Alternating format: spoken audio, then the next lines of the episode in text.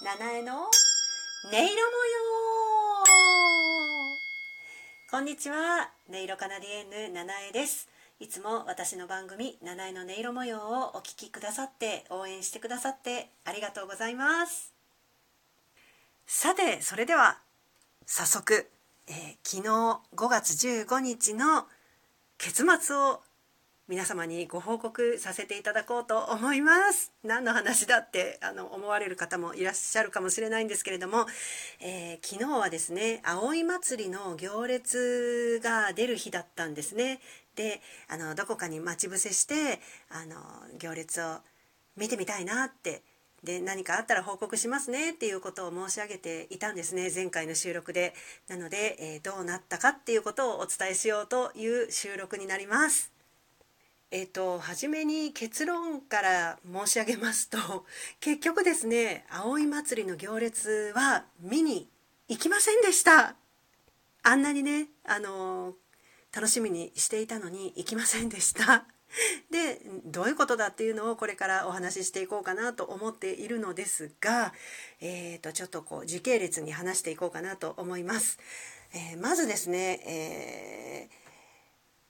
初めはちゃんと見に行こうと思って家を出たんですね。で下調べもしてあってあの行列の終着点が上賀茂神社なんですよ。で、えー、午後の3時半に到着するっていうことは知っていたのであのその手前の北大路橋っていうのがちょっとあの鴨川にかかってるんですけれどもそこだったら見ることができるかなって思って、えー、その時間に間に合うように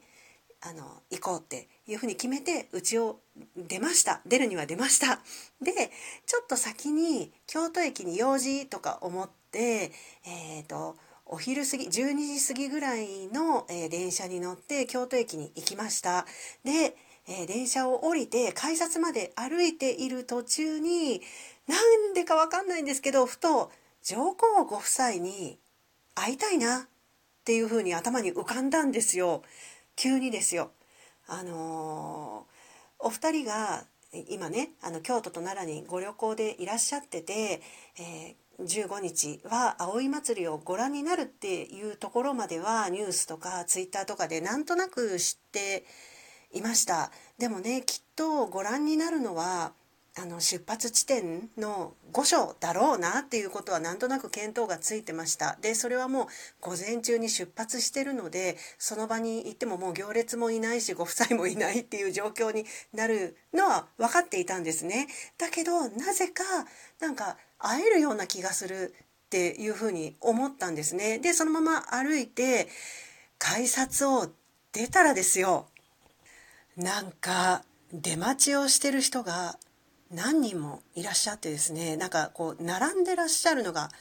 目に入ったんですよ。なんかこういう光景ってあの東京とかだとなんか何回か遭遇したことがあって例えば芸能人があの来てるとか何かの撮影とかそういうのではなんか人がいっぱい待ってて何事？みたいなそういうのってこう今までも見たことはあったんですけどあれあれあれなんだろうってこういう時ってね結構脳が高速回転していろいろ考えるんですよね。で一瞬であご夫妻がその今ちゃんと言えましたかね上皇ご夫妻が近鉄電車で奈良に行かれるのをお見送りするためにこの人たち待ってるんだっていうことがすぐ分かったんでピンときたんですよ。で一応近くに立ってる人に尋ねてみたところやっぱりそのようで「え本当に会えるかもってすっごいその瞬間ワクワクしたんですよね。ですぐにあちょっと待ってみようっていうふうに思って私もその並んで出待ちみたいにこう並んでらっしゃる人の中に入って待つことにしました。でもその時には何時にご夫妻がここに来られるかっていうことも全然分かってなくってでもなんかすごい嬉しいなとか思ってもうちょっとしたらねお会いできるのかもしれない本当にって思ってワクワクしながら待ってたんですけれどもでもまああの一向にいらっしゃる様子もなくそうするとなんかあのもう座り込んで待ってらっしゃる方がいらしてなんか他の方にあのいらっしゃるのは3時過ぎだよっていうふうに言ってるのが聞こえたんですね。えってことはまだ3時間以上も後じゃんって なりました一瞬ねあの葵祭りの行列を見るかここでご夫妻をお見送りするかどっちを取ろうかって考えたんですけどもうねこの先上皇ご夫妻をこんな近くで見られることなんてもう二度とないかもしれないって思ってよしじゃあ待とうっていうふうに思いました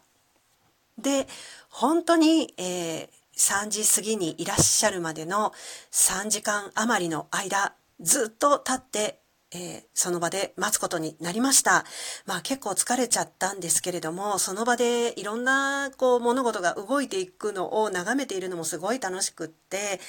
あの、例えば警察の人がね何人も来始めてなんかエリアを区切り始めたんですよね。なんかすごいあの人がそうこうしてるうちに増えてきてでなんか警察の方も想像以上に早くから人が集まってきたからもうあのちょっとロープを張ったりとかしますみたいに動き始めたりとかしてらっしゃいました。で、警察の方って結構親切に、なんか、あとまだ何時間何分あるので水分補給とかこまめになさってくださいって、あの、でもいらっしゃる前にはペットボトルは必ず荷物にしまってくださいとか、あと途中でもしトイレに行かれるような場合は周り、周りの人に声をかけて行ってくださいって、なんかせっかく撮った場所でね、あの、争い事が起きないようにあの皆さんで気を使い合いながらあの過ごしてくださいみたいなこともあの言われたりしてました。あとは警察犬も2匹やってきたかな。であの他にも改札前のエリアの床なんかにちょっとこうなんかこびりついてたりしてるものをこすってあの取る職員さん職員さんも現れたりしました。その待ってる場所っていうのはあの京都駅のね新幹線の改札と近鉄電車の改札がちょうど向かい合ってあるんですよ。その間のあの通路コンコースと呼ばれるところなんですね。だからなんかすごいあなんか数年ぶりに昔ながらの風景が戻ってきてるなってすごい感慨深かったんですけどすっごいたくさんの外国人の方がとか観光客の方が行き来してて。その幾人かも私たちと一緒にあのご夫妻を待とうっていう方も現れました。でね中にはなんかそのご夫妻が通る道を「サンキュー」とか手を振りながら 改札に歩いていく陽気な外国人の方とか、まあ、日本人もいましたけどちょっと笑っちゃったなみたいなシーンもありました。昨日はね予想通りものすごいいい天気ですっごい気温が上がって駅の外はねすごく暑そうだったんですけれどもあの待ってるところはねもう室内というかあの屋根もあるし壁もあるしみたいなところだったのででさらには時々こうふわっとね優しい風が吹いてきたりしてそんなにあの待ちづらい状況ではなかったので助かったなって思います。で私も一回ねトイレとねちょっと本当に水分補給しないとやばいってなったので一回あのちょっと荷物置いていくんでよろしくお願いしますとか言ってその場から離れたりとかはしましたね。あとはそのうちねそうあの日本国旗を希望する人に配る人も現れてあの私はね前から2列目ぐらいにずっとこう場所を取ってたのであ記念に頂いて振ってみようって思って受け取りましたこんな風にね配られていくんだみたいなよくねニュースで見てるようなあの旗が、えー、配られたので、えー、印象的でした。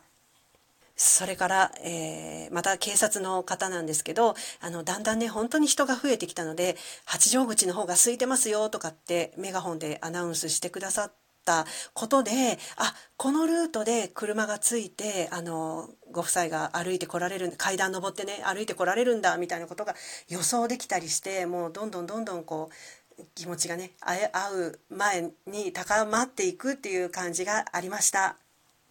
で3時過ぎていよいよいらっしゃいますっていうあの車が到着しましたっていうアナウンスがあってしばらくしてお二人がゆっくりと手を振りながら歩いてこられました。私はねスマホで動画撮影をしながらあの旗もちょっと振りながらもう本当に1メートルもない距離をお二人がお通りになるのを見送ることができました。あの私の近くに、えー、赤ちゃんがねいたので美智子さまがそこを通る時にあやすようなこう表情をなさったのも印象的でしっかりそれも見ることができたしカメラにも収めることができました。そしてお二人は改札前についてもしばらくこっちの、ね、人たちの方を向き直って、えー、立っておられました。そして、えー、特急列車島風に乗り込んで行かれました。そこまで見送りをすることができました。時間にするとほんの5分くらいのことだったんですけれどもお二人が本当にねにこやかに軽やかに楽しげに歩いてこられるのを拝見できてとっても嬉しかったです。なんか東京でのねなんか、えーと、皇居での参賀あの年始年始とかにありますよね。あんなのだともう本当にはるか遠いところでしかあの拝見することができないのにこんなに近くで見ることができて貴重だったなっていうことを思います。ふとねなんかあの私が子供の頃に母がなんか美智子さまフィーバーとかあったんだよみたいな話をしてくれたりとか音楽療法のセッション中にねあの特別養護老人ホームの利用者さんが「美智子さんも80歳だから私も年取るわけだよ」みたいなことをね何度も言ってたのを思い出しました。父とか母は見たことあったのかな？生でねあの一緒に見られたらよかったなとか思って、えー、そこでちょっと泣きそうになりました。以上、駆け足で振り返ってきましたけれども、これが昨日の結末です。結局、京都駅から一歩も外に出ずに、えー、葵祭りの行列は見られなかったけど、いい経験ができたなって思います。来年はね、行列見られたらいいな、ラジオトークで配信できたらいいなって思います。はい、以上になります。最後までお聴きくださってありがとうございました。音色カナディエンヌ、七重がお送りしました。もうしばらく京都にいます。では。